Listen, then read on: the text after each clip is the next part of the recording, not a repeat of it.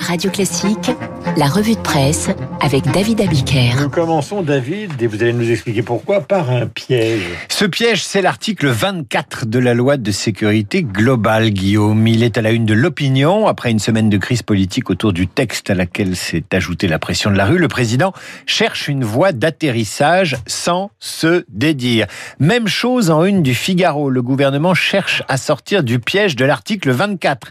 Il espère même pouvoir sauver un dispositif qui divise la majorité, indigne la gauche et sème le trouble dans l'opinion, nous explique le Figaro, dont le retrait apparaîtrait comme une reculade.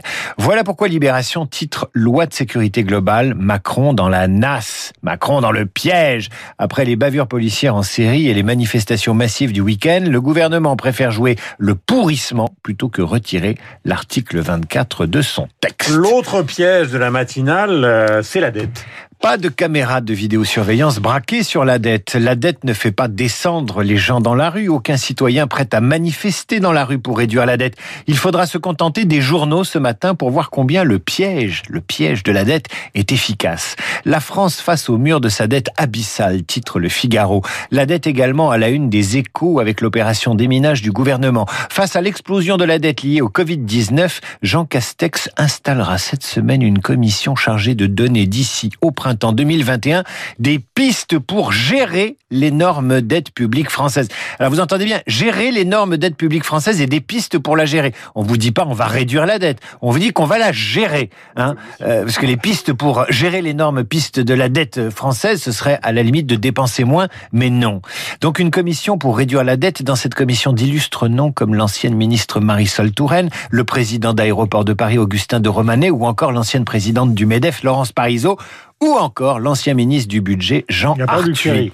Ben, je ne sais pas s'il a envie d'y aller, il a qu'à candidater. Oh, hein. Une commission d'un côté et de l'autre un mot dont vous entendrez parler très souvent quand il s'agira de la dette. Exactement, le cantonnement. On n'annule pas la dette pour ne pas effrayer les investisseurs, on ne la rembourse pas immédiatement puisqu'on ne peut pas, donc on la cantonne. Le cantonnement de la dette, c'est le nouveau mot magique. En attendant, le ministre des Finances assure que la France remboursera ce qu'on appelle la dette Covid sans avoir à augmenter les impôts grâce à la croissance et à la maîtrise des dépenses structurelles. Vous savez, à chaque fois qu'on est endetté, on parie sur la croissance et sur la maîtrise des dépenses structurelles et à chaque fois, ça ne marche pas. Si vous voulez vous rassurer, vous, vous regardez du côté italien, page 12 du Figaro Économie, dans les pages saumon. Si la dette publique représente en France 120% de la richesse produite, en Italie, c'est 161%. Au point que nos amis italiens débattent en ce moment, mais ils le font pas trop fort pour pas effrayer les investisseurs, de la possibilité d'annuler purement et simplement la dette Covid. Mais attention, si vous laissez s'installer l'idée que vous ne rembourserez pas, bien alors on ne vous euh, prêtera plus. Hein, c'est comme ça que ça marche. Il est là le piège de la dette. En attendant, vous avez encore le temps de lire l'hebdo le 1, qui cette semaine pose cette question de bon sens. D'où viennent les, milliards? Vous y lirez les réflexions d'intellectuels, d'économistes et notamment un long et lumineux papier du journaliste économiste euh, François Langlais, papier intitulé Quand l'argent naît à partir de rien. Deux choses à retenir dans ce long papier, je le cite.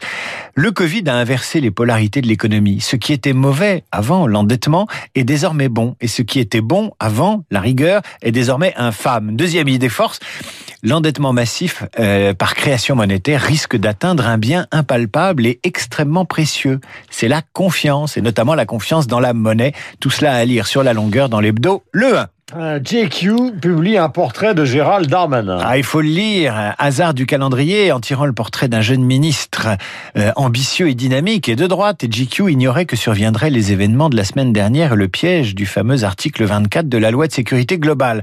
On lira donc un portrait délicieusement décalé du ministre de l'Intérieur, un portrait où le jeune ambitieux rêvait déjà de piquer sa place à Christophe Castaner, un ministre de l'Intérieur qui aime faire des blagues au téléphone, envoyer des mails en se faisant passer pour ses collègues ministres, qui est le roi de la petite blague à l'Assemblée nationale quand il planque les notes de ses collègues juste avant qu'ils prennent la parole.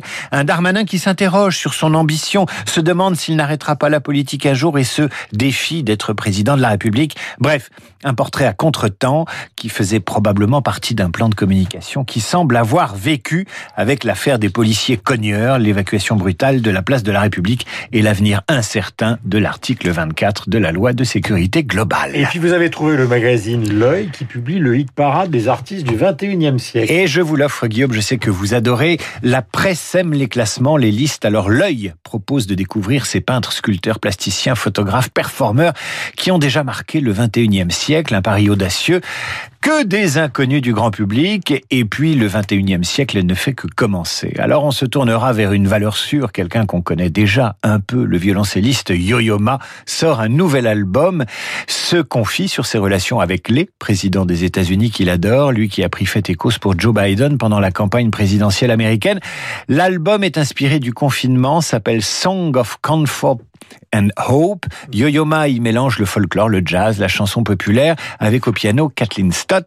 Je vous lis un extrait de ce que Yo-Yo Ma raconte au Figaro. Je le retrouve là, sous les yeux. Je crois que le monde est toujours en train de changer, d'évoluer. Même le mouvement des planètes va dans ce sens. Surtout l'histoire nous enseigne la possibilité de l'espoir. Au début de la crise, mon ami le pianiste Emmanuel Ax m'a rappelé que la troisième sonate pour violoncelle et piano en la majeure de Beethoven avait été composée pendant une période de grand désespoir. Or, c'est une œuvre qui véhicule un esprit positif. Un autre exemple, c'est qu'il y a plus de 350 ans, pendant la peste noire en 1665, un jeune chercheur à l'université de Cambridge, en Angleterre cette fois, a dû partir à la campagne dans la ferme de ses parents pour se confiner loin du monde. Ce jeune chercheur, c'était Isaac Newton et c'est pendant ce confinement qu'il a développé quelques-unes de ses plus grandes théories scientifiques. Voilà, c'est dans le Figaro de ce matin et j'ai eu le bon goût tout à l'heure d'appeler Isaac Newton Helmut Newton, ce qui prouve que la culture scientifique nécessite un certain nombre de réaménagements urgents. Il est 8h41.